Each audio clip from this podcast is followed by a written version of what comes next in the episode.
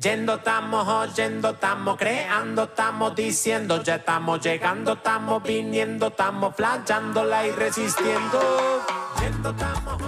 El pasado 24 de junio, el Senado aprobó la ley de promoción del acceso al empleo formal para personas travestis, transexuales y transgénero a nivel nacional. Sin dudas, una conquista más de los derechos para la comunidad trans. Aunque, para saber aún más a dónde va esta ley y a quién viene a patear el tablero del medioevo, hoy nos preguntamos qué antecede al proyecto conocido como la Ley de Cupo Laboral Travesti Trans.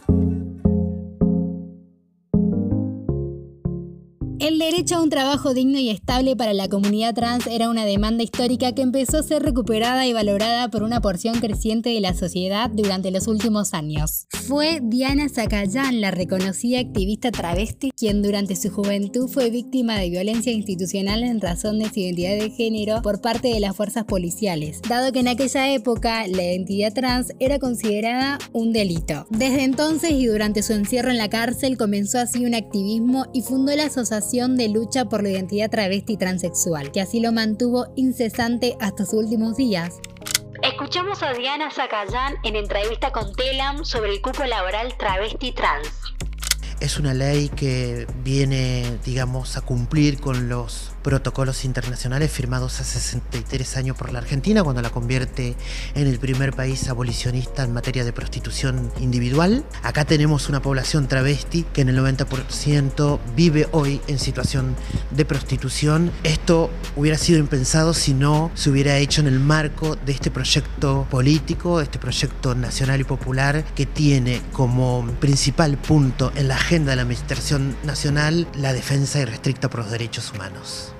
Sin embargo, algunos dinosaurios aún coexisten entre nosotros y repiten sucesos nefastos que creíamos olvidados, como la demora de la activista trans cordobesa Ivana Aguilera, basado en el artículo 19 del ya derogado Código de Contravenciones por no llevar vestimenta acorde al género.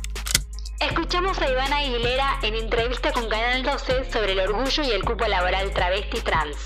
Nos falta muchísimo para poder este, manifestarnos en las calles orgullosamente.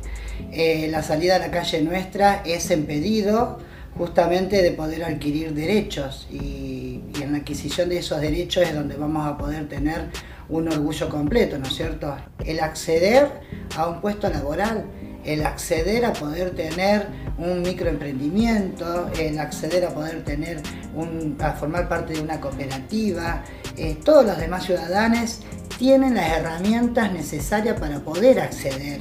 La población trans y travesti no podemos hacer eso. La población trans y travesti, lo único que tenemos como medio de vida hasta el día de hoy es el ejercicio de la prostitución como este, forma de poder apalear eh, nuestra vivencia.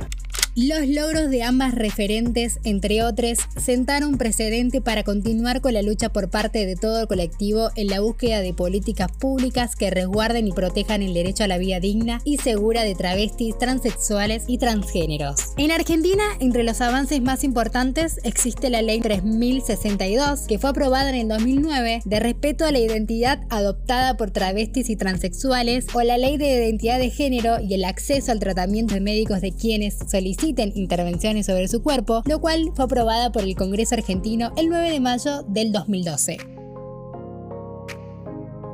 En las provincias tales como Buenos Aires, Chubut, Río Negro, Chaco y Santa Fe ya cuentan con una ley de cupo laboral trans, pero que exista no significa que se cumpla o se ampare el organismo a nivel nacional. Y justamente uno de los ámbitos en los cuales aún resta mucho por hacer es en el campo laboral. La ley de cupo laboral trans viene a transformar y a cuestionar una vieja cultura obsoleta basada en la discriminación. Hoy quedan nosotros, ciudadanos, tomar el compromiso de exigir su correcta puesta en práctica. Ahora que ya lo sabes, te invitamos a que te preguntes si en tu espacio de trabajo existe el cupo laboral trans y por qué no, a compartirle este podcast a tu jefe o tu jefa para que respete, fomente y defienda esta nueva y ansiada ley.